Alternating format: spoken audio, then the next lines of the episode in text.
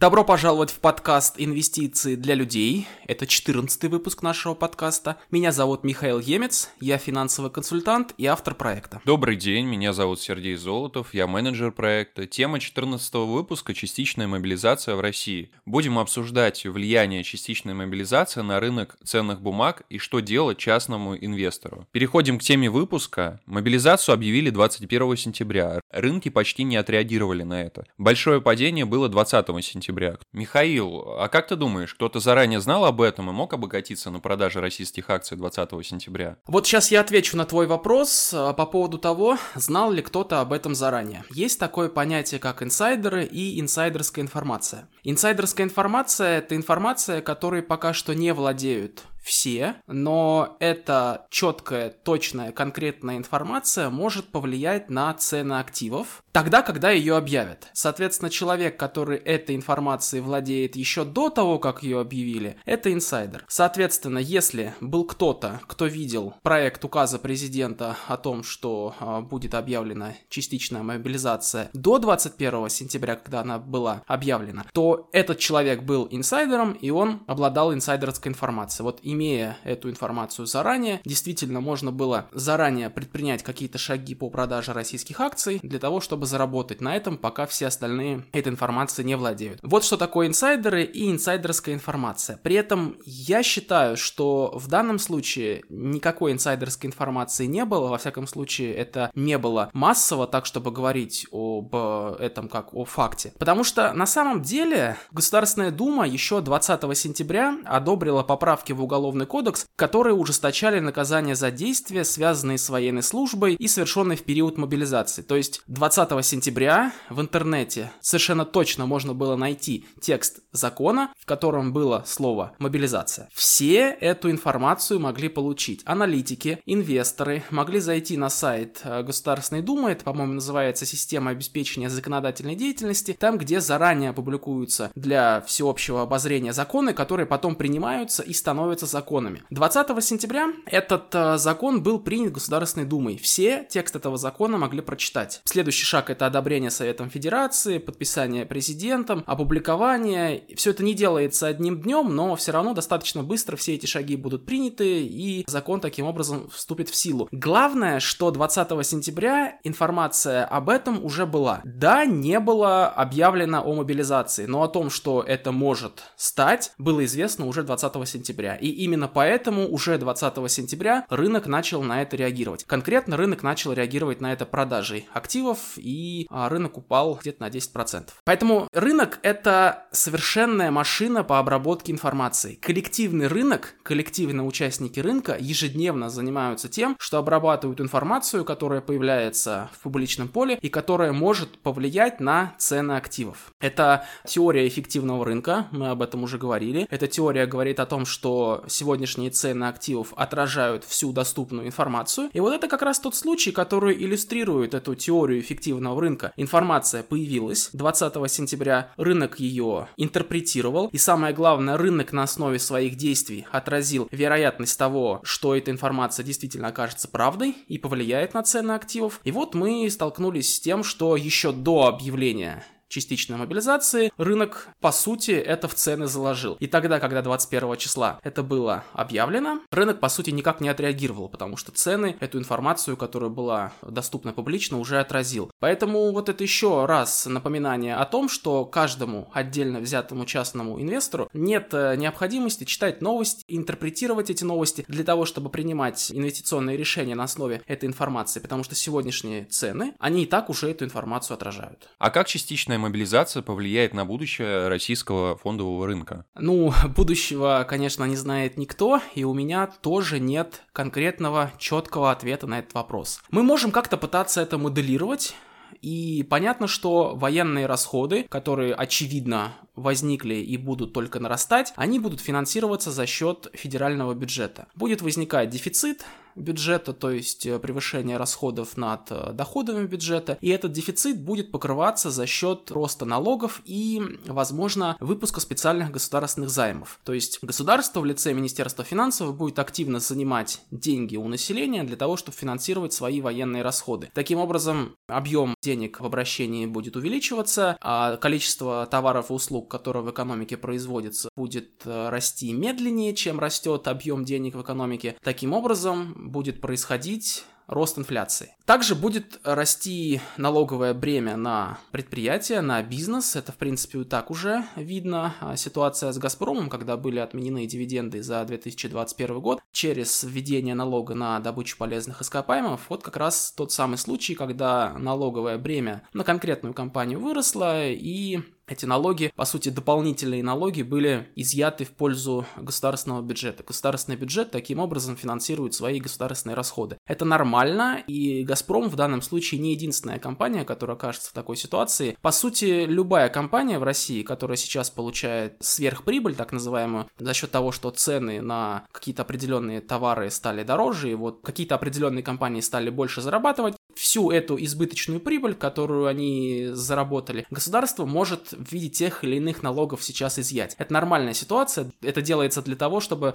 финансировать э, государственный бюджет, у которого сейчас выросли налоги. Мы это понимаем, мы это можем моделировать, но Какие именно будут последствия у этих решений, наверняка мы оценить не можем. Мы не можем оценить ни объем налогов дополнительных, которые будет извлекаться, соответственно, мы не можем понять, как это повлияет на цены акций конкретных компаний. Да, мы понимаем, что в будущем эти компании будут зарабатывать меньше, то есть будущие денежные потоки у них станут меньше, чем без этих дополнительных налогов. Это значит, что сегодняшние цены у них тоже будут меньше, то есть цены должны снизиться. Ну, в принципе, они и снизились, потому что мы помним, что рынок эффективен, сегодняшние цены отражают всю доступную информацию. Поэтому сейчас для каждого отдельного частного инвестора лучше исходить из того, что сегодняшние цены уже отражают эту информацию, уже отражают возможные будущие негативные последствия с точки зрения сегодняшних цен активов. И что же делать в настоящее время частному инвестору? Ну, давай проговорим тогда основы. Во-первых, нужно еще раз вспомнить, что каждый частный инвестор должен сделать до того, как начать инвестировать. У нас есть отдельный выпуск подкаста на эту тему, он называется чек-лист для старта в инвестициях. Вот в этом выпуске подкаста мы обсуждаем, что частный инвестор должен сделать до того, как начать инвестировать. Главное, что нужно сделать, это расплатиться со всеми своими долгами и создать резервный фонд хотя бы на один год.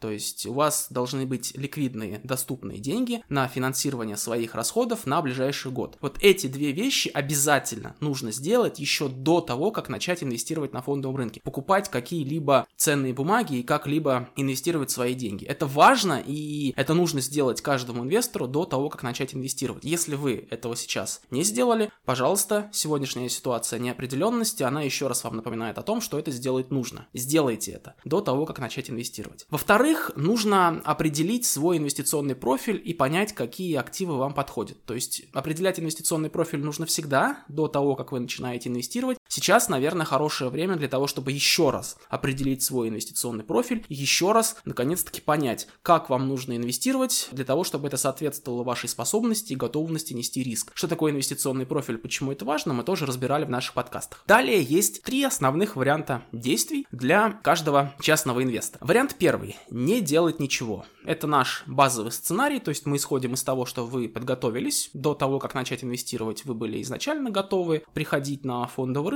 и вы это сделали, определили свой инвестиционный профиль, как-то проинвестировали, и сейчас базовый сценарий для вас не делать ничего. То есть, в принципе, никак не изменять свой инвестиционный портфель, не принимать никаких инвестиционных решений, жить так, как жили со своим инвестиционным профилем, и это, наверное, то, что подходит большинству инвесторов, которые изначально правильно подходили к теме инвестиций. Вариант второй, а, вы можете уменьшить риск вашего инвестиционного профиля. То есть, если у вас есть сейчас какие-то активы на фондовом рынке, то вы можете уменьшить рыночный риск этих активов. То есть, например, если у вас сейчас много акций, вы можете уменьшить долю акций в своем портфеле, увеличить долю облигаций, надежных государственных облигаций в своем портфеле и таким образом уменьшить возможную будущую просадку. Ну и, конечно, потенциальная будущая прибыль у вас станет меньше, потому что стал меньше риск, но зато это будет более, более надежно, более безопасно. И вариант третий, вы можете увеличить риск вашего портфеля. Например, у вас сейчас 50% акций в портфеле, но вы понимаете, что за последние месяцы рынок стал еще ниже, стал еще дешевле, и вы можете начать покупать эти акции по более низким ценам. Таким образом, увеличивать свой риск-профиль, увеличивать долю акций в портфеле. Конечно, вы должны четко понимать, что вы можете себе это позволить. То есть увеличивать риск портфеля вы можете только в том случае, если это соответствует вашему инвестиционному профилю. Но это тоже вариант, потому что сейчас, когда рынок находится в просадке, это действительно хорошая возможность для того, чтобы купить активы по подешевевшим ценам, но надо понимать, что вы должны быть к этому готовы. То есть это должно соответствовать вашему инвестиционному профилю. И как же сейчас можно уменьшить риск профиль? Об этом у нас тоже есть отдельный пост в социальных сетях, вы его можете прочитать. Кратко я сейчас проговорю четыре варианта, как вы можете это сделать. Во-первых, есть денежный рынок московской биржи. Это ежедневное размещение свободных денег под залог ценных бумаг. Это самое надежное, что есть на бирже, потому что размещение происходит ежедневно, с ежедневной капитализацией. Вы в любой момент эти деньги можете забрать, если они вам пригодились э, без потери процентов. Ставка там а, денежного рынка. Сейчас это около 7-7,5%. Ставка денежного рынка, она примерно соответствует ключевой ставке, обычно чуть ниже. Таким образом, сейчас на денежном рынке московской биржи вы можете инвестировать э, под примерно 7%. То есть, если раньше вы этого не делали, сейчас вы можете это начать делать, и это уменьшит риск вашего портфеля. Второй вариант, можно купить драгоценные металлы на московской бирже. То есть, драгоценные металлы считаются, классически считаются достаточно надежными активами, э, в том смысле, что они не так резко изменяются в цене, как акции. Хотя это не совсем так, потому что драгоценные металлы, они в мире торгуются, в общем-то, за валюту. Таким образом, сегодняшняя цена драгоценных металлов, она очень сильно зависит от э, курса доллара. Поэтому, когда курс доллара растет, то и драгоценные металлы начинают расти. А когда курс доллара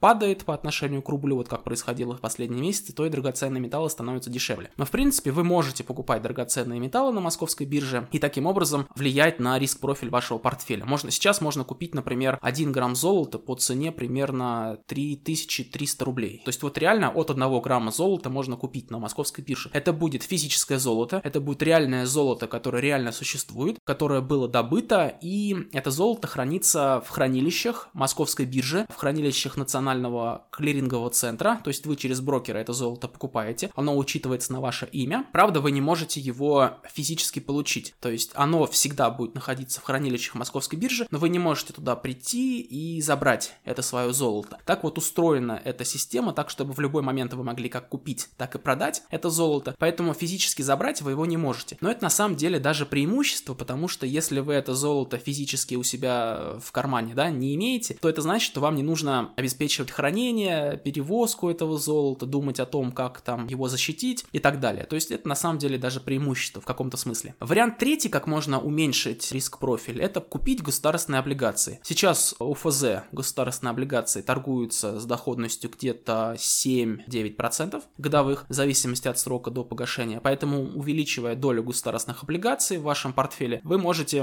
уменьшить риск-профиль вашего портфеля. И еще один вариант – это покупка недвижимости. Четвертый вариант – это покупка недвижимости. Причем я имею в виду в первую очередь покупку фондов недвижимости. Про коллективные инвестиции мы разговаривали в предыдущем выпуске нашего подкаста в 13 выпуске. Вот там вы можете узнать и понять, как работают коллективные инвестиции и как можно инвестировать в недвижимость через фонд. То есть можно там буквально от 1000 э, рублей начать инвестировать в недвижимость. Это то, что тоже, в принципе, будет уменьшать риск-профиль вашего портфеля по сравнению с инвестициями в акции. Инвестиции в фонды недвижимости более консервативные, потому что недвижимость, она не изменяется резко в цене, поэтому позволяет инвестировать более консервативно. Инвестиции в фонды недвижимости позволят сейчас уменьшить риск-профиль вашего портфеля. Соответственно, если инвестор хочет увеличить риск своего инвестиционного портфеля, он просто увеличивает долю акций в своем портфеле. Да, все верно. А вот э, сейчас индекс московской биржи полной доходности, это индекс московской биржи, который учитывает получение дивидендов и реинвестирование дивидендов, на 23 сентября этот индекс составляет 4081 пункт. На максимуме в октябре 2021 года этот индекс превышал 8000 пунктов. То есть понятно, да, что падение от максимума составило примерно 50%. Вот это и есть рыночный риск российских акций. Инвестировали на максимуме осенью 2021 2021 года. Сейчас оценка вашего портфеля где-то примерно половина от того, что было вложено осенью 2021 года. Это нормально, это реализация рыночного риска. Вот с максимума 8000 пунктов этого индекса, индекс постепенно скатывался до 7000, то есть с 8000 в августе он скатился до 7000 в феврале, и происходило это на фоне слухов о том, что между Россией и Украиной может возникнуть вооруженный конфликт. Западная пресса, там Bloomberg в частности, еще какие-то издания активно